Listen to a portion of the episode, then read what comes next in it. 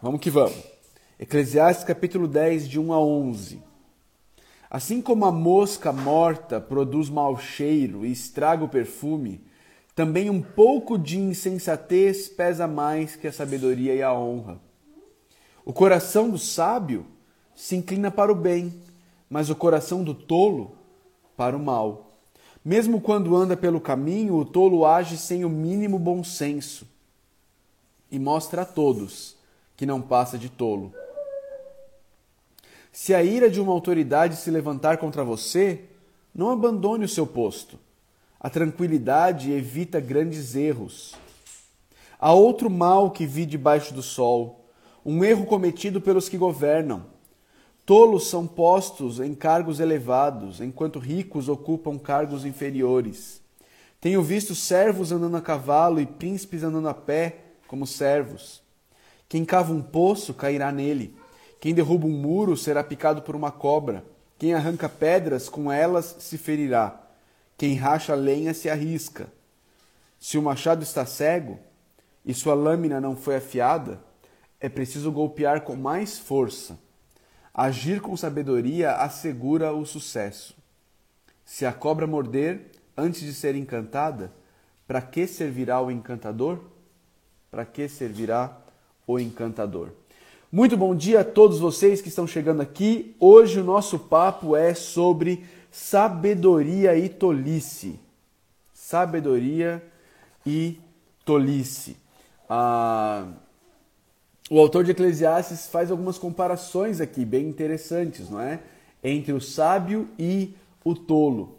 Ele começa no versículo 1 dizendo: Assim como a mosca morta produz mau cheiro e estraga o perfume, também um pouco de insensatez pesa mais que a sabedoria e a honra.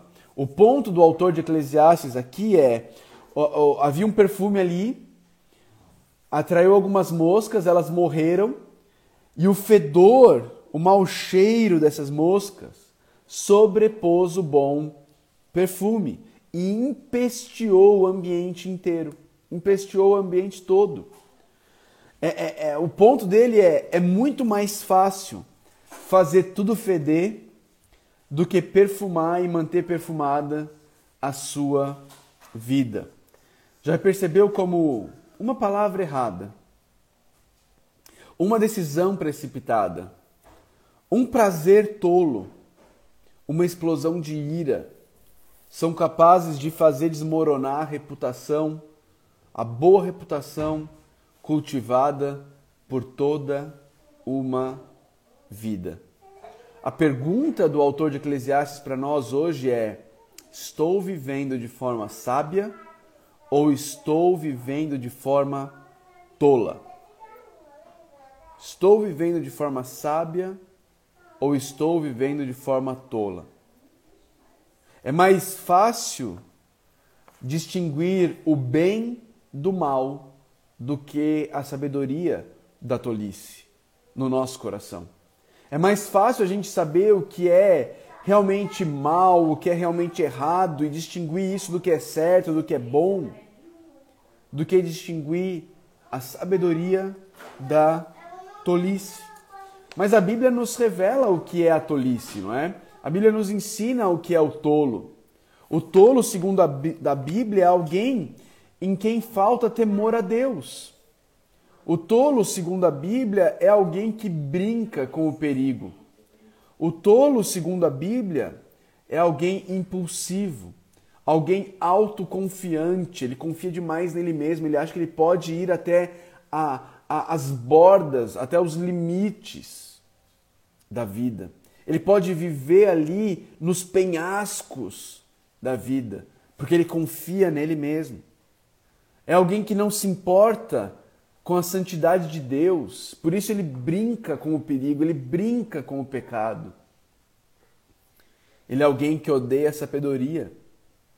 Ele odeia a disciplina e odeia a sabedoria.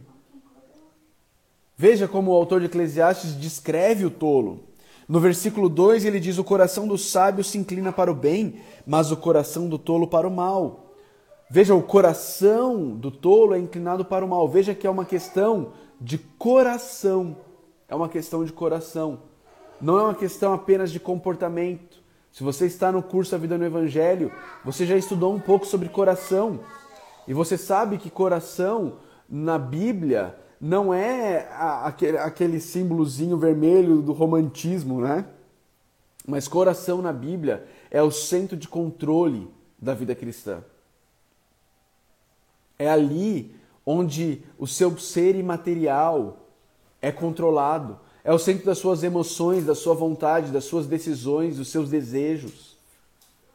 O autor de Eclesiastes está dizendo que o coração do tolo ele é inclinado para o mal para os maus desejos, para as, para as emoções descontroladas, para as vontades descabidas.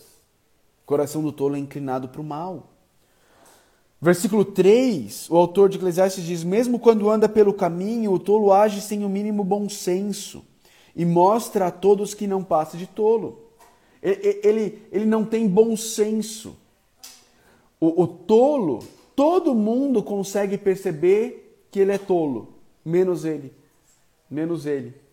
As pessoas ao redor do tolo olham e veem, nossa, tal pessoa, ela é tola, ele é tolo, menos ele.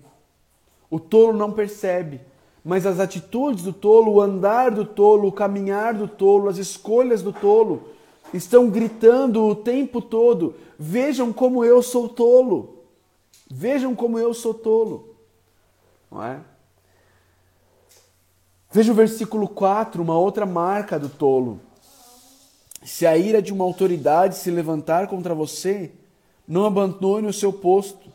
A tranquilidade evita grandes erros. O tolo, o tolo, ele tem muita dificuldade de aceitar repreensão, de aceitar ser corrigido. Sabe o que ele faz quando ele é corrigido por uma autoridade? Ele fala: "Não brinco mais. Não brinco mais." Tô fora. Então não quero mais. Se não é, se, se eu vou ser corrigido, se eu vou ser instruído, se eu vou ser disciplinado, então eu não quero mais. Então eu vou embora. O tolo, quando ele é corrigido, ele larga o emprego. O tolo, quando ele é corrigido, ele, ele, ele larga relacionamentos, ele abandona relacionamentos, porque se um amigo se propõe a mostrar o erro dele, ele não aceita. O tolo, quando ele é corrigido, ele abandona a igreja. Porque ele não quer estar num lugar onde ele é corrigido. O tolo quer viver do jeito dele. Do jeito dele, ele, ele não tem humildade para reconhecer os seus maus caminhos, se arrepender deles e mudar de direção.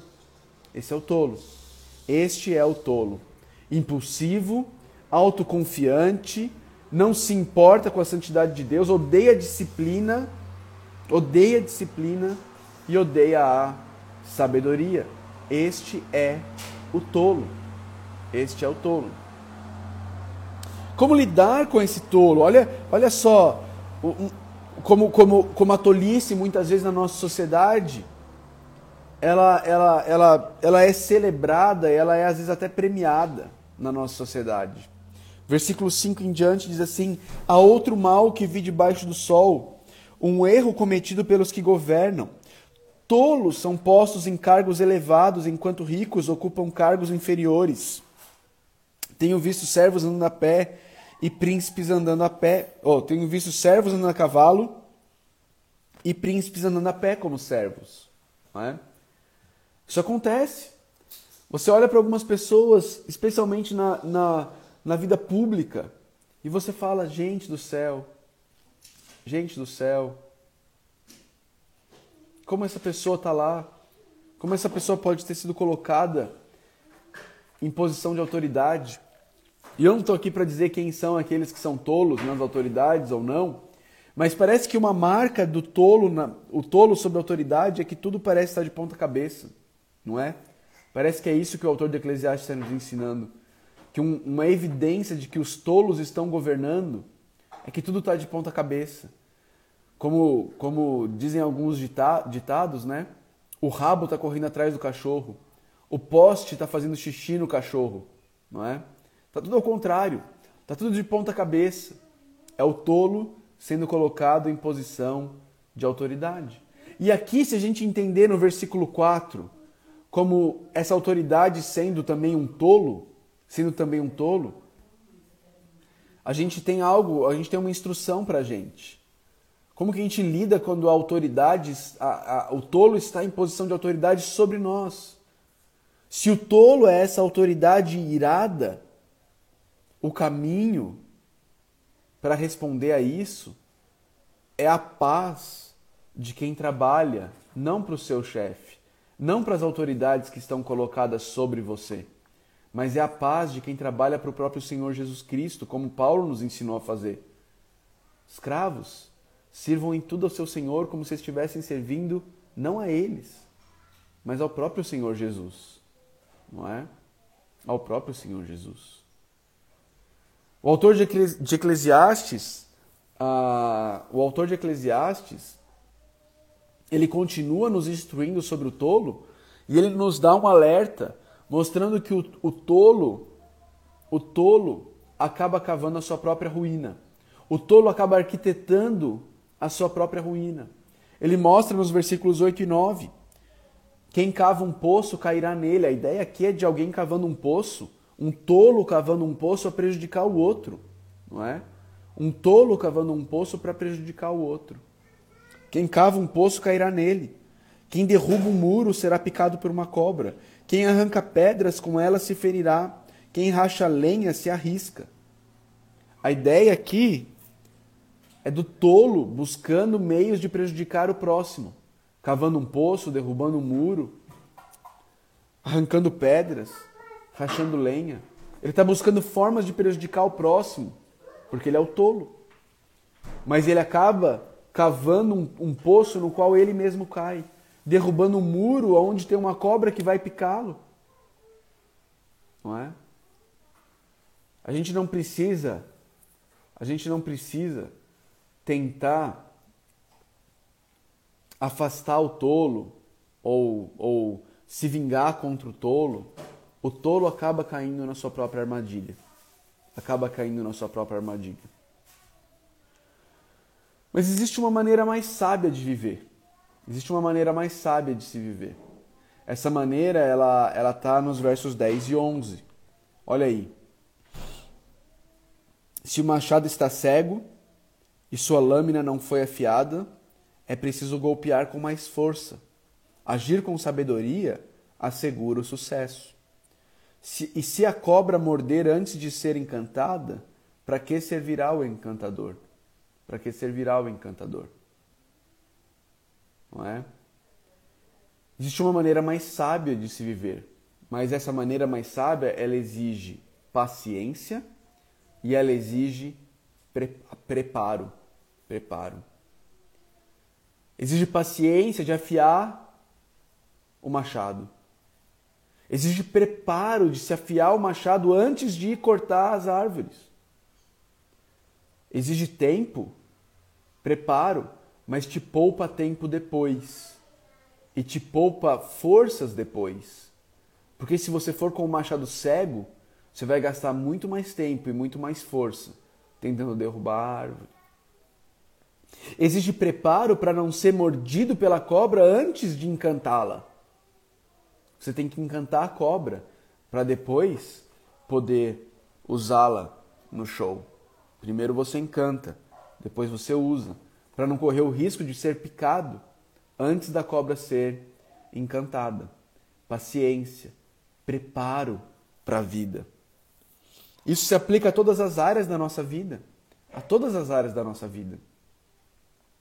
Aos nossos relacionamentos, a namoro, Algumas pessoas não se preparam, não têm paciência para começar um namoro, começam de maneira tola, não é?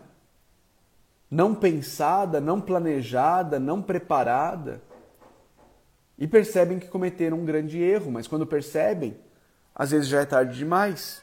Já se feriram, já se machucaram, já caíram no poço. Casamento, da mesma forma, ainda mais sério, ainda mais grave.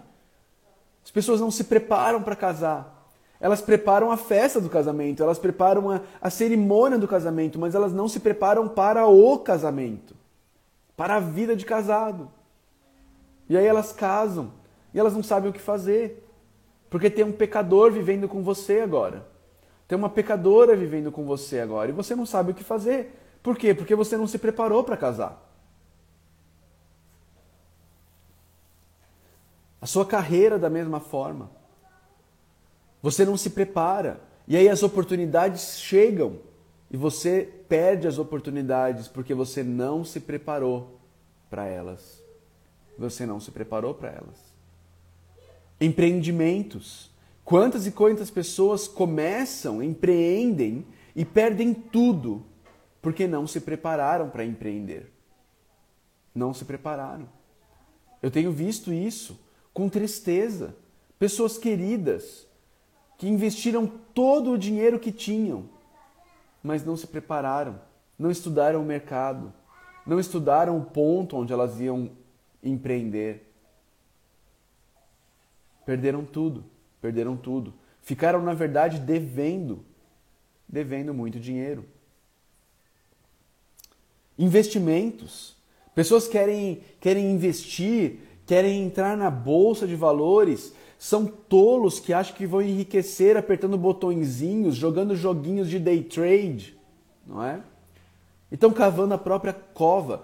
Você sabia, você sabia que 99%, 99,21% das pessoas que jogam, que brincam, que querem ganhar dinheiro fazendo day trade perdem tudo. Perdem tudo. Perdem tudo. Não se preparam. Não se preparam. Não têm paciência. Confiam em si mesmas como os tolos. Criação de filhos da mesma forma. Não se preparam para criar filhos. Não estudam. Não afiam o machado. Ministério da mesma forma. Você vai para o ministério, você não se prepara para o ministério, você aceita o convite, você não conhece a igreja, você não sabe como as coisas estão acontecendo lá. Não é? Não se preparam, não se preparam. Não afiam o machado. Eu li esse texto aqui e eu fiquei pensando, caramba, eu acho que eu vou mudar o nome do curso A Vida no Evangelho. Eu vou colocar o nome de afiador de machado. eu vou colocar o nome do curso de afiador de machado. É isso. Qual que é o propósito do curso da vida no Evangelho? Te ajudar a afiar o machado para as diversas áreas da sua vida. A se preparar para as diversas áreas da sua vida. Paciência, preparo. Agora, queridos, ontem nós já aprendemos e a gente sabe que Jesus é a nossa sabedoria. Jesus é a nossa sabedoria. Lá em Mateus, no Sermão do Monte, finalzinho do Sermão do Monte, Jesus, em Mateus 7, verso, verso 24 a 27, ele diz assim: Portanto, quem ouve essas minhas palavras e as pratica é como um homem prudente, um homem sábio, que construiu a sua casa sobre a rocha. Caiu a chuva, transbordaram os rios, sopraram os ventos, deram contra aquela casa, e ela não caiu porque tinha seus alicerces na rocha. Mas quem ouve essas palavras e não as pratica é como um insensato, que construiu a sua casa sobre a areia. Caiu a chuva, transbordaram os rios, sopraram os ventos e deram contra aquela casa, e ela caiu. E foi grande a sua queda. Foi grande a sua queda. Talvez você não está nem ouvindo as palavras de Jesus, porque você não está gastando tempo ouvindo as palavras de Jesus. O sábio é quem ouve as palavras de Jesus e as pratica. Ouve as palavras de Jesus e as pratica. Ouve as palavras de Jesus e as pratica. Você tem investido tempo em conhecer quais são as palavras de Jesus? Você tem investido tempo, esforço em entender o que Jesus quer de você? Em aprender com Jesus sobre relacionamentos, sobre amizade, sobre casamento, sobre trabalho, sobre criação de filhos, sobre a vida na igreja, a vida na igreja. Jesus quer isso de você, a vida na comunidade. Não tem como obedecer a Jesus sem viver a vida na comunidade de Jesus. Não tem. O autor de Provérbios diz que aquele que se isola busca interesses egoístas e se rebela contra a sensatez. Ou seja, é um tolo egoísta. é aquele que se isola. Para você viver os mandamentos do Novo Testamento dos uns aos outros, você precisa estar inserido numa comunidade local. Você tem investido tempo nisso, em conhecer a vontade de Jesus. De novo, queridos, para que, que, que eu criei o curso A Vida no Evangelho? Porque eu sei, eu sei que muitos de vocês não têm isso disponível na sua cidade. Eu sei disso. É uma triste realidade. Que eu não tenho como mudar aí na sua cidade. Como eu gostaria de poder plantar igrejas por todo o Brasil. Mas não temos como. Não temos recursos para isso. Mas hoje a internet nos permite levar isso até você. Levar isso até você. É por isso que eu criei o curso A Vida no Evangelho. Esse é o motivo. Eu quero te ajudar a afiar o seu machado para que você possa viver a vida cristã de forma real, de forma plena, de forma verdadeira. Verdadeira. É isso, é isso. Sabedoria que vem de ouvir e colocar em prática. Ouvir e colocar em prática as palavras de Jesus. Não adianta só ouvir também não. Tem que ouvir e colocar em prática. O, o sensato, o que constrói a casa na rocha, é quem ouve as minhas palavras e as coloca em prática.